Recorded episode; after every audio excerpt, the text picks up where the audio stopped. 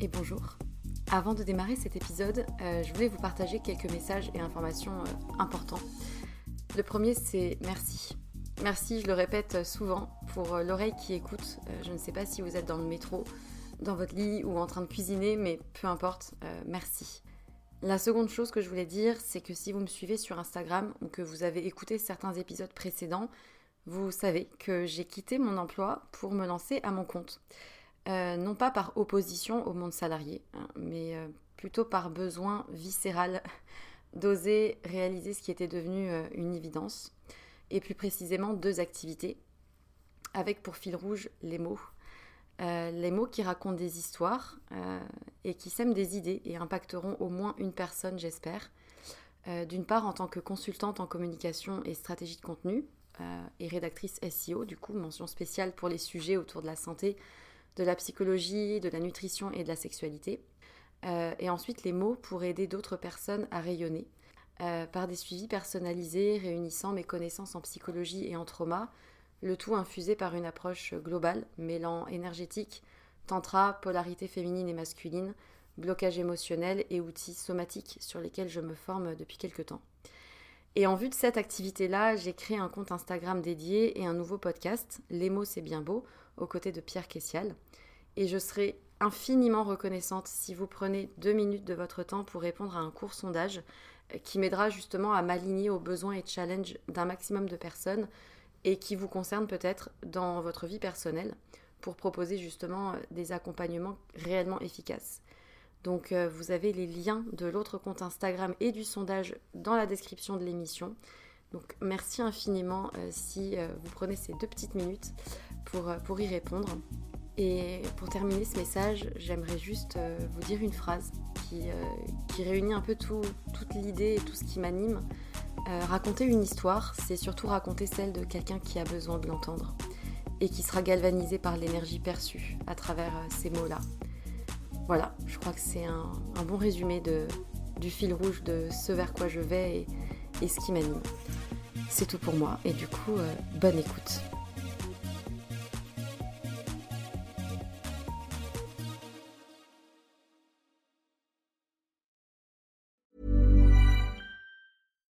Normally, being a little extra can be a bit much, but when it comes to healthcare, it pays to be extra. And United Healthcare makes it easy with Health Protector Guard fixed indemnity insurance plans. Underwritten by Golden Rule Insurance Company, they supplement your primary plan, helping you manage out of pocket costs without the usual requirements and restrictions like deductibles and enrollment periods. So when it comes to covering your medical bills, you can feel good about being a little extra. Visit uh1.com to find the Health Protector Guard plan for you.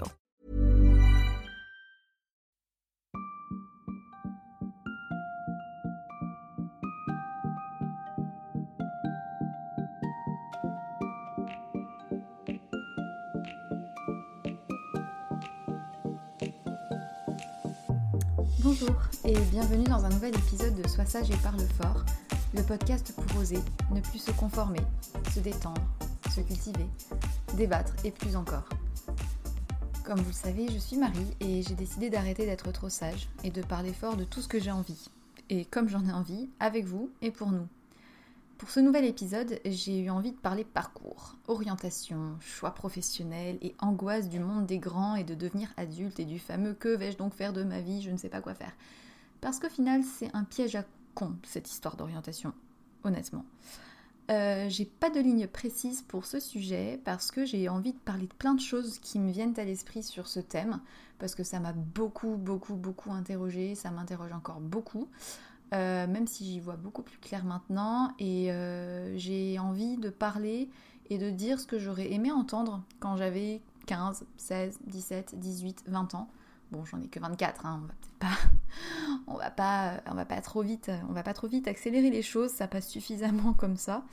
Mais euh, c'est des choses que j'aurais aimé entendre, je pense, quand j'étais au lycée ou au collège, parce que je pense qu'aujourd'hui, euh, c'est d'autant plus, euh, plus un sujet délicat qu'on est dans un système scolaire compliqué, que l'on est face à un monde euh, du travail qui fait pas envie ou dont on a des idées préconçues.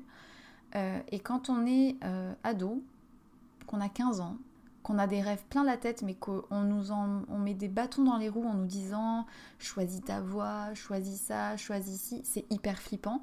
Et on voit nos parents ou, euh, si c'est pas nos parents, d'une manière générale, les adultes euh, qui euh, ont une mine de déterré et de déprimés dès le matin et qui vont au travail comme s'ils allaient au bagne.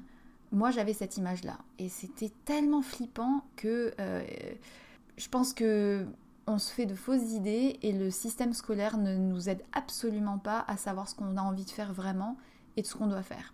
Parce que soit on nous force à entrer dans des cases et à choisir des voies qui sont abstraites parce que c'est on parle de matière à étudier et de diplômes sans vraiment savoir ce qu'on va en faire après. Et c'est hyper flippant et on, je pense qu'on est dans, un, dans une génération où on a peur de faire comme nos parents, où on a envie de faire différemment et où en même temps on n'a pas du tout envie de grandir. Et je pense que ça fait aussi partie d'un système d'éducation parentale, etc., qui, euh, qui, est aussi à revoir, je pense. Euh, mais bon, ça c'est un autre sujet, peut-être que ça sera un autre podcast. En tout cas, pour revenir un peu à nos moutons d'orientation, pour, euh, pour être plus clair, je pense que je vais partir de mon exemple à moi parce que c'est ce que je connais le mieux. quand j'étais gamine, enfin petite, je voulais peut-être être un petit peu actrice. J'adorais jouer la comédie, je, voulais, je me rêvais actrice en tout cas. Je, je pense pas que je savais que je voulais vraiment faire ça, mais je me rêvais comme telle dans les films, euh, au théâtre, euh, artiste, euh, plutôt des, métiers créatifs, ou en tout cas des, des pas, comme un métier, mais plutôt comme une vocation créative. Parce que je voyais pas l'orientation comme un métier en soi, mais plutôt comme qu'est-ce que j'ai envie de faire, comment j'ai envie de kiffer ma vie, pas comment j'ai envie de la gagner. Voilà. Donc c'était un petit peu euh, abstrait, j'étais petite, mais je savais que j'avais envie de, jouer la comédie et de, m'amuser. Ensuite, évidemment, on rentre dans des cases. À l'école, j'étais très très bonne élève, euh, très nulle en maths, enfin pas très nulle, j'étais moyenne en maths. J'étais très littéraire, très histoire, euh, ce qui convenait parfaitement à ma mère. Donc j'étais souvent première de la classe, à lever la main pour participer parce que j'avais besoin de participer, parce que j'avais besoin d'apprendre, j'adorais ça, enfin vraiment j'adorais l'école, vraiment. Euh, enfin en tout cas sur le plan apprendre, parce que sur le plan social ça c'était autre chose, c'était pas du tout une partie de plaisir, bref. Euh, et j'avais un père aussi, enfin mon père était très fier de, et est toujours très fier de moi sur le plan scolaire parce qu'il avait jamais eu son bac et que du coup bah forcément quand on a son enfant qui lui réussit euh, et, s'épanouit à l'école, je pense que c'est quand même toujours plaisant. Et euh, vers l'âge de 11-12 ans, je crois, j'ai commencé à vouloir euh, faire du droit. Enfin, pas faire du droit, mais je voulais être juge pour enfants. J'avais un grand sens de la justice et des valeurs et des droits. Et en fait, le fait que des enfants puissent être maltraités ou, subissent des violences ou soient dans, dans une forme d'injustice, ça me, c'était horrible. Et je voulais être magistrate pour pouvoir défendre des enfants et mettre les méchants en prison. Donc euh, ça s'est dessiné comme ça plus ou moins. Donc j'ai fait toute ma, ma scolarité collège, lycée en me disant dans ma tête je vais faire du droit pour être magistrate, etc. En troisième, j'ai fait mon stage euh, de, de, à l'hôtel de police. J'avais assisté à l'époque à mes premiers procès aux assises avec des viols. Enfin, j'ai été choquée par le milieu mais ça m'a confirmé que je voulais euh, enfin, rejoindre ce milieu-là. Ça, je l'idéalisais beaucoup, je pense. Ensuite, euh, bon, ben, lycée, etc. Les fameux salons d'orientation, euh, où heureusement que dans ma tête, je me disais je vais faire du droit, parce que si j'avais été dans le doute comme d'autres de mes camarades qui ne savaient pas ce qu'ils voulaient faire, mais j'aurais enfin, j'aurais paniqué. Euh, parce que euh, les salons d'orientation, c'est un bordel. Enfin, le problème en fait, c'est que pendant toute notre scolarité et dans le système scolaire actuel, on nous met dans des cases. On nous dit fais S, fais ES, choisis parce que ça va dépendre, ça va influencer toute ta vie, tout ton parcours. C'est hyper flippant. Et même moi qui avais une idée à peu près approximative que je voulais faire du droit, j'étais quand même pas super sereine parce que je me disais ouais mais je veux faire ça, mais qui me dit que ça va me plaire? Parce que je sais pas en fait. Enfin, je sais pas, et puis c'est dur, et puis il faut faire des concours, et puis il faut apprendre, et puis est-ce que je vais y arriver, et puis est-ce que j'ai les capacités, et mon Dieu, si j'ai pas une mention au bac, mais mon Dieu, comment... Ok, donc déjà, si tu es dans la case où tu n'as pas encore passé ton bac ou que tu viens de le passer, dis-toi bien que de toute façon, on va te l'offrir. C'est cadeau, c'est gratuit, euh, tu révises vite fait, c'est bon, tu l'as en poche, et puis de toute façon, même s'il te manque quelques points, en général, on te l'offre. Et autant te dire qu'il ne te servira à rien. C'est une porte d'entrée. Les cours et l'école n'apprennent strictement rien. Avec le recul, j'aurais aimé qu'on me dise ça, j'aurais aimé qu'on me dise écoute, va à l'école, c'est bien. Tu y vas de 8h à 17h, tu planches tes cours pendant 10 euh, ans, 15 ans. Euh, au départ, c'est OCP et à la fin, c'est en terminale en, faisant des fonctions et des variables et des sciences économiques. Mais dis-toi bien que ça ne t'apprendra pas à vivre du tout et ça ne te dira pas du tout ce que tu as envie de faire. Et le problème de l'école, c'est que l'on nous, c'est que ça n'est pas adapté pour tout le monde.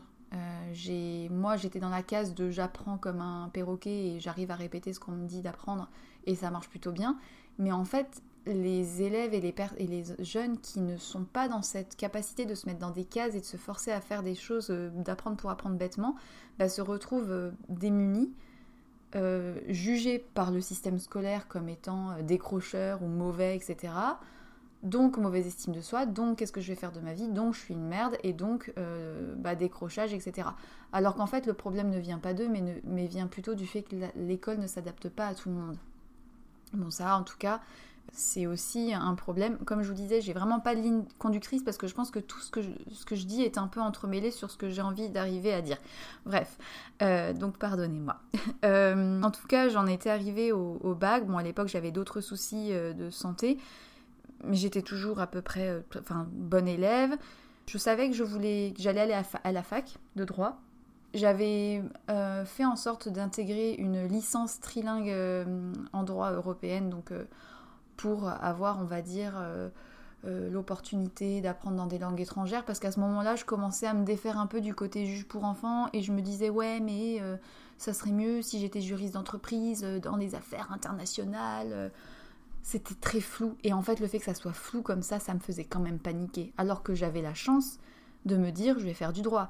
Quand je vois ceux qui ne savaient absolument pas ce qu'ils allaient faire et se disaient, bah, je vais faire fac de d'histoire, de psycho, de machin, parce que ça me plaît, parce que bah, on m'a dit que après il y avait possibilité de faire des concours de. Mais en fait, le problème, c'est que on demande aux élèves et aux, et aux jeunes de choisir une voie sans qu'ils sachent vraiment à quoi ça va correspondre après. Déjà. Et de deux, j'ai envie de dire que la vie et euh, l'école de la vie, on va dire, n'est absolument pas dans les études et absolument pas dans les cours qu'on en fait.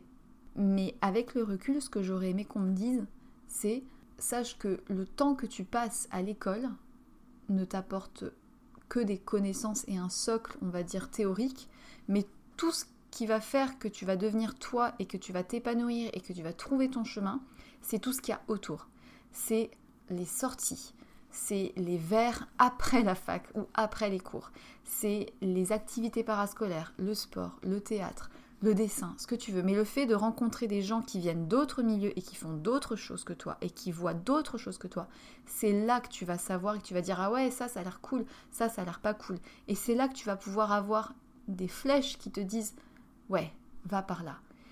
Et l'autre chose aussi c'est J'aurais aimé qu'on me dise prends du recul et n'écoute pas ce qu'on te dit. Parce que quand tu es au lycée et qu'on te dit il faut euh, choisir une école qui soit bonne, il faut, il faut, mais ce il faut, mais il, rend fou tellement de monde. C'est pas il faut, c'est qu'est-ce que je ressens, qu'est-ce que j'ai envie de faire, qu'est-ce qui me fait du bien, qu'est-ce qui me fait pas de plaisir, qu'est-ce que j'ai absolument pas envie de devenir. Et ça, le truc, c'est que même, quand bien même tu te plantes de voix, quand bien même tu fais une fac de psycho qui ne te donne absolument pas de, de, métier en soi, juste sur un papier et qui te dit en sortant, ça y est, je, demande à faire ça et on me donne un travail. Non, ça n'existe pas. Par contre, ce qui est chouette avec les études, et c'est là que je dis quand même que c'est cool, c'est que ça t'apprend plein de trucs et qu'après, en apprenant ces choses-là, même si tu les retiens pas forcément du tout, ça te force à te poser des questions. Moi, quand j'étais en fac de droit, j'ai vu des tas de matières j'ai appris des matières et des pavés et des pavés de, données, d'arrêts, de, d'administratifs, de, droits, etc., que mon cerveau a décidé de réadiquer complètement et de jeter à la poubelle. Mais j'ai appris énormément de choses sur le droit pénal, sur les meurtres, sur, euh, sur la filiation, sur euh, le droit de la santé, sur la bioéthique, sur des questions plus sociétales qui en fait te poussent à t'interroger et à te dire ah ouais et tout. Et, c'est sur ça en fait que tu apprends vraiment. L'autre chose qui te, qui te forme vraiment, et dont je pense que la plupart des jeunes aujourd'hui manquent, c'est qu'aujourd'hui on est dans une société où les jeunes sont hyper coucounés, hyper protégés, hyper euh, assistés. Assistés, et j'ai envie de dire que les parents ont tellement euh, peur pour leur petite progéniture qu'on arrive à, des, à une génération qui a peur de grandir parce que c'est beaucoup plus facile d'être euh, servi par papa-maman et de pas prendre ses responsabilités, d'être chez eux, d'être, de pas avoir à se démerder en fait, soi-même. Je généralise pas, il y en a qui malheureusement doivent se démerder dans des circonstances vraiment pas top. Quand on est dans une famille où on n'a jamais eu souci d'argent, que euh, la question du de, de, travailler à côté ou de se surinvestir pour euh, se nourrir, euh, subvenir à ses besoins n'est pas parce que les parents ont tout fait pour avoir une situation confortable mais se font royalement chier au travail. Euh, ça donne pas vraiment envie de grandir, ça donne envie de rester dans cette génération de jeunes.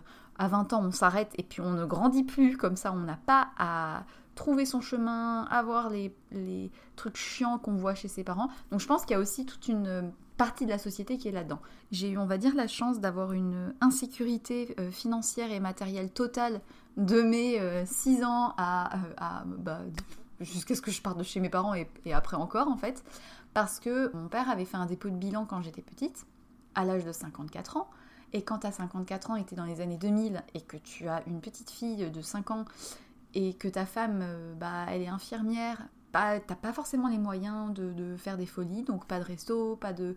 Bref, ça c'est encore une autre histoire, mais du coup, il avait, enfin, mes parents ont voulu euh, acheter un terrain pour construire leur maison. Et donc là, tout ce qu'on sait, c'est bah, emprunt, donc euh, frais énormes, et puis en fait, on n'avait pas assez d'argent pour faire construire, on a construit nous-mêmes.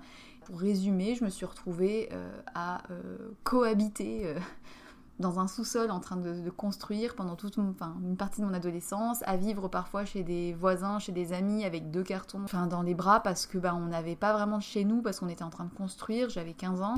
Et moi j'avais mes, camarades qui étaient euh, avec leur iPhone, leur machin, moi j'avais pas encore de portable, de toute façon on n'avait pas d'argent, mes parents étaient contre, je j'étais pas la fille qui avait le droit de sortir. Vraiment, euh, je divague complètement dans mon podcast, là c'est n'importe quoi, bref. Mais en tout cas, ce que je veux dire, c'est que j'étais vraiment dans une, insécurité matérielle qui fait qu'on je voyais mes parents devoir se démerder avec très peu. On n'avait pas le chauffage parce que de toute manière on était en construction donc on se les pelait grave. Je me levais à 6h du matin, j'avais une heure de bus pour aller au collège et au lycée parce que j'étais dans la pampa. Si je voulais me faire plaisir, etc., j'étais obligée d'avoir des jobs à côté ou des trucs comme ça. Donc dès l'âge de mes 16 ans, j'ai eu des jobs en fait, euh, c'était là que je voulais en venir. J'ai eu des jobs en fait pour avoir un peu de sous de côté. Il euh, n'y a pas besoin d'être dans l'insécurité matérielle pour avoir des jobs, hein, je le dis tout de suite parce que je pense que c'est hyper bien. Et je pense qu'en fait, on devrait tous, en tant que jeunes, avoir des jobs à côté, enfin genre euh, pour gagner euh, quelques sous, même si c'est des babysitting, que ça soit des jobs alimentaires, enfin ça c'est hyper formateur qu'on le dise ou non. J'ai été embauchée pendant deux ans dans un intermarché et quand je faisais mes études, j'y allais, j'y passais tout le samedi euh, et je faisais du droit à côté. Et c'est hyper formateur au niveau social, parce que tu, tu observes la vie, tu es, dans la vraie vie, tu vois la vie des gens, tu parles avec les gens, tu rencontres énormément de monde. Et mine de rien, c'est ça la vie. C'est d'être déjà dans le milieu du travail quand tu es jeune. Et ça, aujourd'hui, il n'y a pas tous les jeunes qui, dès le lycée, font un job. Et ça, je trouve que ça aide vachement. Alors même avant euh, d'être à la fac, quand j'étais euh, l'été de ma terminale ou l'été de ma première, je sais plus, j'ai été serveuse pendant un mois et demi dans un, bar, dans un bar brasserie. Ma punaise, quand tu sers de 10h à 15h euh, non-stop par 30 degrés des gens euh, que tu t'apprends à faire des, cocktails, des cafés, des machins, que tu nettoies, que tu récures, que tu sers, que tu as dans cuisine, etc., bah c'est formateur. Parce que tu vois la vraie vie, tu vois ce que c'est du travail, tu vois ce que c'est des contraintes, tu vois ce que c'est de passer un contrat avec un employeur. Et mine de rien, toutes ces petites choses-là, je pense, m'ont aidé à finalement, malgré les études avec les cases, le fait que j'ai fait du droit, etc., de me dire, ok, ça, j'ai pas du tout envie de finir comme ça, ça, ça m'a plu, le contact avec les gens, j'ai kiffé, euh, ça, ça m'a fait chier comme pas possible d'avoir un patron. Euh, j'ai envie de faire ce que je veux, j'ai pas envie qu'on me donne des ordres, mais j'aime bien quand même être cadré. Enfin, en fait, ça te permet de te donner aussi un peu des, euh, des cadres de la vraie vie. Et c'est pas du tout dans les cours que tu apprendras ça, et c'est pas du tout dans les je vais choisir la prépa machin pour faire ça, et c'est pas en bûchant 3 heures par jour sur tes cours que tu apprends la vie et que tu apprends vraiment ce que tu as envie de faire plus tard. Parce que c'est ça le truc, c'est que il va falloir que tu choisisses quelque chose et tu ailles vers des choses qui te font du bien et qui fassent que tu peux bosser et que tu aies des capacités dans un truc, dans un domaine, je sais pas, le marketing, ça peut être la communication, ça peut être le journalisme, ça peut être le fait que tu es dans le paramédical parce que ça te plaît de prendre soin des gens, mais tout ça, c'est pas dans les cours que tu vas le savoir, c'est dans tout le reste, c'est dans la vie du quotidien, c'est dans être avec les proches, c'est dans les sorties, les rencontres. Et, ça, j'aurais aimé qu'on me le dise, même si finalement, moi, ça s'est plutôt bien coupillé parce que bah, j'ai fait un chemin, j'ai fait du droit, et puis ça m'a saoulé, et puis j'étais pas bien, et puis même pendant mes études de droit, j'ai toujours gardé beaucoup de recul. Ça aussi, c'est important, je pense, c'est qu'il faut toujours garder du recul parce que quand on va dans une école, bah évidemment, les profs et l'encadrement prêche pour sa paroisse et vont vous dire combien ça c'est pas bien, ça c'est absolument à faire. Et finalement, à, notre, à l'âge où on fait ses études, et même à l'âge que j'ai actuellement encore, bah, on n'est pas euh, hyper sûr de soi, on n'a pas beaucoup de recul, on hésite, on a tendance à se faire influencer. C'est parfois très déroutant d'entendre euh, il faut que tu fasses ça, là tu vas, tu vas te planter complètement si tu parles là-dedans, il n'y a pas de débouché. Ah ouais, ça le mot, il n'y a pas de débouché. Ça, j'aurais voulu qu'on me dise. Il y a toujours toujours, toujours des débouchés pour ceux qui le veulent. Si tu veux faire quelque chose qui te fait kiffer, tu trouveras le moyen de le faire. Mais il faut vraiment en avoir envie.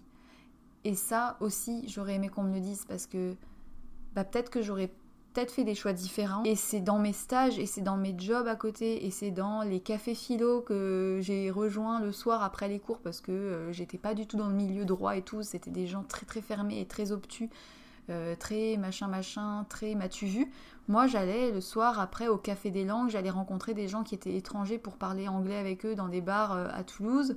Euh, j'allais au sport, je rencontrais des gens qui avaient un autre milieu, mais totalement. Et c'est pas dans tes cours de droit ou dans tes cours de cagne ou dans tes cours de biologie que tu vois la vraie vie, c'est pas là. Bon ben néanmoins, c'est quand même essentiel de réviser ses cours si tu veux avoir ton diplôme et si tu veux faire des stages et si tu veux ensuite savoir ce que tu fais. Mais c'est pas là que tu sais ce que tu vas faire. Et euh, donc n'aie pas peur. Si tu sais pas ce que tu veux faire et que tu as 23 ans, 24 ans, c'est pas grave. Continue de sortir, continue de t'intéresser, de rester curieux, boire des verres avec des gens qui ont rien à voir, de faire des expériences. Quand j'étais en droit, donc en quatrième année, donc en master 1, j'ai participé à une association environnementale que vous connaissez peut-être, donc je les ai un peu aidés, j'ai participé à leur communication, etc. Génération Cobaye. Et je me suis lancée dans des trucs où j'ai participé à leur université d'été, euh, où j'étais, euh, je les avais accompagnés à Lyon, on avait fait des ateliers et tout. Et chacun venait d'un milieu différent. Et, c'est en ça que tu sais après ce que tu as envie de faire ou pas. Et c'est là que je me suis dit, mais l'environnement, j'ai trop envie d'en savoir plus. Et j'en ai marre du droit bon ben, ben, je vais faire un master 2 en développement agricole durable avec un axe sur les besoins nutritionnels et la sécurité alimentaire. Est-ce que ça m'a donné du travail en soi sur ça? Absolument pas. Mais, mais c'était super intéressant. Et puis en fait finalement j'ai fait un stage qui m'a ouvert d'autres portes et où je me suis dit bah finalement si j'ai envie d'être embauchée en entreprise il faudrait quand même que je fasse une école de commerce parce que ça peut être bien bon euh, les écoles de commerce, on sait, c'est payant et j'en suis encore à rembourser mon prêt, donc ça c'est encore un autre truc. Et c'est vrai que n'importe qui ne peut pas faire ça. Mais si t'as envie de faire ébéniste ou si t'as envie, euh, t'aimes le bois, t'es créateur, t'aimes toucher tout, fais-le et tu t'en fous de savoir si t'auras un travail demain matin ou pas. De toute manière, voilà, l'autre chose que je me dis, c'est que Ok, admettons que tu foires totalement ton orientation et que tu te retrouves à 26 piges sur diplômé ou pas diplômé du tout avec zéro recruteur qui veut de toi. Ok, Admettons. Enfin, zéro recruteur dans ta branche. Alors, sans parler de descendre dans la rue et trouver un travail, parce que je n'aurais pas la prétention de dire ça, mais je pense clairement, à partir du moment où tu as deux bras et tu as deux jambes, et que tu as la santé et que tu es debout, tu peux trouver un travail. Même si ça n'a rien à voir avec ce que tu fais. Je suis désolée, mais des offres d'emploi, il y en a des tonnes. Même dans des trucs bas de gamme, ouais, selon tes dires, même qui nécessitent aucun diplôme, si tu as tes deux bras et tes deux jambes et que tu veux faire serveuse, tu as toujours les moyens de gagner un peu d'argent. Toujours. Je pense. Ça, c'est après, c'est un point de vue. Je dis pas qu'on est tous prêts à faire ça, mais après, c'est des choix. Et en attendant, euh, je parlais avec une fille qui fait des études dans une école de commerce. Maintenant, elle a 27 ans. Qu'est-ce qu'elle fait? Elle est serveuse. Et elle kiffe parce que ça lui plaît. Et alors, est-ce qu'elle gagne 3000 balles par mois? Non. Mais est-ce qu'elle a besoin de ces 3000 balles par mois? Bah peut-être pas. Peut-être que les 2000 qu'elle a ou les 1800 lui suffisent et que finalement, bah, euh, je préfère clairement être dans son cas à kiffer mes journées et à me lever en étant motivée d'aller voir euh, mes collègues, de servir des gens sympas, de, retrouver des habitués si c'est ça qui lui plaît, plutôt que d'être déprimée à aller dans le RER dès le matin à 8h et de rentrer à 18h et à attendre l'heure qui tourne en se disant vite vite et, et finalement où on se retrouve coincé dans des boulots que l'on fait parce qu'on pense que c'est une sécurité et parce que ça nous rassure d'avoir cet argent qui tombe en quantité suffisante pour aller se payer ça, si, ça, qui... je retombe un peu sur l'épisode sur le désencombrement et le minimalisme de est-ce qu'on a vraiment besoin de temps? Est-ce que j'ai vraiment besoin de 3000 euros par mois? Bon, après, ça dépend de la ville où vous vivez, hein. effectivement, Paris, Toulouse, c'est pas pareil. Euh, mais voilà, de, quoi est-ce que j'ai besoin au quotidien pour me sentir bien Et c'est ça, en fait, la question, c'est pas tant qu'est-ce que j'ai envie de faire comme métier et qu'est-ce que je veux faire comme poste, c'est plus qu'est-ce que j'ai envie de faire dans le quotidien qui me plaise. J'ai pas envie de paraître comme étant donneuse de leçons parce que je sais combien ça peut être difficile de rebifurquer sur d'autres formations quand on est coincé et quand on a déjà une vie de famille et qu'on n'a pas forcément les moyens de s'arrêter de travailler pour faire une formation. Je, enfin, je le reconnais totalement, ça peut être hyper dur, mais c'est possible. Je pense sincèrement que c'est possible.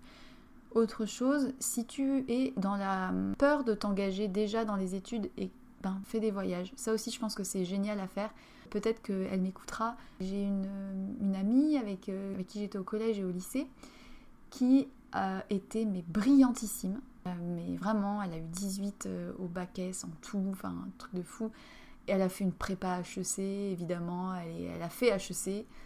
Eh ben, elle a été diplômée cette année. Marie, si tu m'entends, oui, je parle de toi. Et est-ce qu'elle s'est précipitée sur le marché de l'emploi? Non. Alors que ben, clairement, les recruteurs, là, euh, ils la prennent comme elle veut. Hein. Mais elle s'est dit, bah non, je vais d'abord partir à l'étranger. Et là, je crois que, je sais pas où elle est. Marie, où est-ce que tu es? Je crois qu'elle est en Indonésie. Et, euh, et, je sais pas ce qu'elle fait, mais elle kiffe sa vie et elle est en train vraiment de vivre le plus grand voyage de sa vie toute seule. Et c'est ça, ça c'est le voyage de la vie. Parce que quand elle va revenir, qui dit qu'elle va intégrer une boîte pour faire ce qu'elle faisait Ou peut-être qu'elle va créer son entreprise sur un truc qu'elle aura découvert quand elle était en voyage. Et ce que je veux dire, c'est que ne vous précipitez pas, vous avez le temps et n'écoutez pas ce qu'on vous dit de, vite choisir, de vite rentrer dans une case. C'est faux, ça ne sert à rien. Ça ne sert qu'à vous stresser et à vous enfermer dans des cases. Et malheureusement, ça n'est pas euh, vecteur de bonheur forcément. Peu importe si vous entrez dans une case qu'on vous a inculquée, qu'on vous a obligé de suivre, il y a toujours moyen de changer de, case déjà. Quand je suis sortie de stage, je me suis dit vite, il faut que je trouve un CDI. CDI. Mais en fait, en ayant eu un premier CDI, mais non, c'est super aussi d'avoir un CDD parce que t'imagines, vu qu'aujourd'hui, si tu sais, si t'es convaincu que tu peux trouver du travail quand tu veux, si, si tu te sors les doigts des mains, entre guillemets, j'exagère, ça dépend du milieu et ça dépend de la ville et ça dépend du contexte, parce que quand tu es dans la fonction publique ou autre, c'est encore une autre, histoire. Un CDD, c'est quand même super chouette finalement, parce que bah, si ça te plaît pas, si finalement au bout de cette année de CDD tu te dis ouais c'était cool mais j'ai envie de faire autre chose, bah t'es libre de changer. Tu peux changer, c'est ça qui est beau dans la vie, c'est que et qui est beau dans le fait d'être se sentir libre et de pas se sentir enfermé dans une case, c'est de se dire je peux faire ce que j'ai envie de faire. Et à partir de là, si tu te dis ça, je pense sincèrement que même dans ton quotidien, tu peux faire bouger des choses comme tu as envie. Alors imaginons que tu es coincé dans un travail où tu n'as pas ce choix de changer tout de suite, où tu es contraint d'aller au travail comme aller au bagne le matin à 8h en te disant Oh non, vivement vendredi, on est déjà lundi, j'ai besoin d'un café.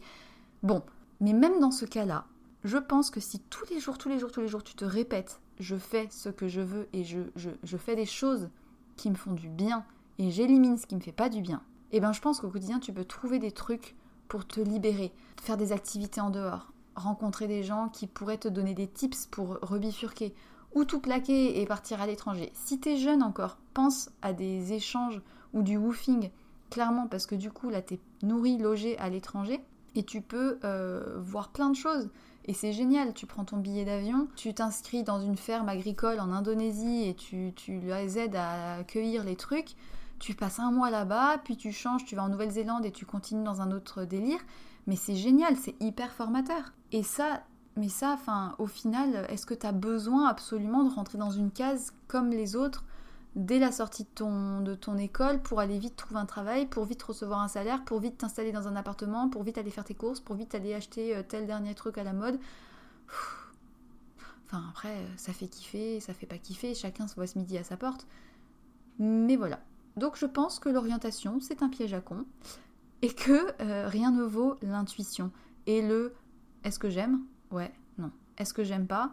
Ouais, non. Est-ce que j'ai envie de ça au quotidien? Est-ce que ça me plaît? Et malheureusement, il n'y a rien de plus utile pour ça, pour le savoir, que d'être dans l'école de la vie. Et l'école de la vie, Elle n'est pas assise sur une chaise et assise sur un banc à la fac à noter des cours et des fonctions et des machins et tout, même si c'est très utile aussi pour se poser des questions. Parce que, bah, à défaut de t'apprendre un métier, ça t'apprend à te dire est-ce que j'aime euh, ce sujet-là ou est-ce que je n'ai pas du tout et que j'ai pas du tout envie de, parler d'arrêt juridique toute ma vie.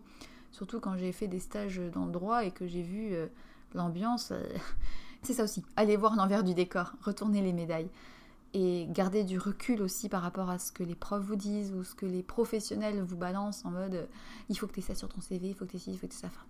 Un CV, on en fait ce qu'on en veut. Et c'est surtout le bagou que tu as et la force de caractère que tu as et la curiosité et l'intuition et le fait de suivre les flèches qui sont faites pour toi te mèneront, je pense, dans tous les cas, au bon chemin. Et si tu dois avoir 10 chemins différents dans ta vie, si tu dois faire 10 métiers différents dans ta vie, tu les feras.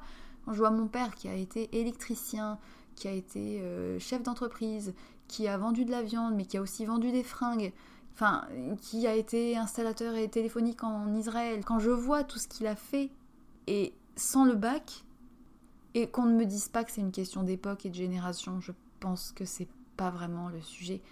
Je pense pas que ça soit vraiment une vraie réponse. Je pense que quand on a vraiment le culot d'oser faire des trucs de fou, il arrive forcément des trucs de fou, et après, bah, on peut se casser la gueule, mais c'est pas grave. C'est pas grave. Tu mets un pansement, tu te relèves et ça passe.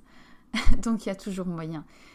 Et, euh, et aussi avoir confiance au fait que parfois on ne sait pas forcément. Et c'est cool aussi, on peut lâcher prise sur le fait que, ok, je sais pas de quoi demain sera fait. Et c'est mon cas actuellement. Là, je suis en train de m'éclater à parler d'un podcast sur l'orientation, etc. Mais concrètement, je sais pas ce que je fais dans un mois, je sais pas où est-ce que je serai dans deux, ni dans trois, ni dans six, ni dans trois ans. Je sais juste que ce que j'essaie de faire au quotidien, c'est cool. Et ce que j'essaie de faire un peu tous les jours, ça me fait du bien. À partir de là, si tu essayes de garder une ligne directrice et une, direction sans entrer dans des cases et en essayant de toujours t'écouter un petit peu, je pense que tu as déjà des chances d'aller vers les bons, euh, vers les bonnes choses. Euh, je pense que je vais m'arrêter là parce que j'ai beaucoup parlé et que je voudrais pas vous saouler. Et qu'en plus de ça, euh, mon podcast a pris une dimension, une tournure un petit peu vague et désordonnée, un peu comme mon esprit. Mais il y a une seule phrase que je voudrais dire pour terminer, c'est une phrase de Tristan Garcia qui a dit Je n'ai pas le sens de l'orientation, je ne saurais même pas dessiner la forme approximative de mon trajet. Voilà. Donc sur ce, je vous souhaite une très bonne journée et surtout n'oubliez pas, soyez sages et parlez fort, beaucoup.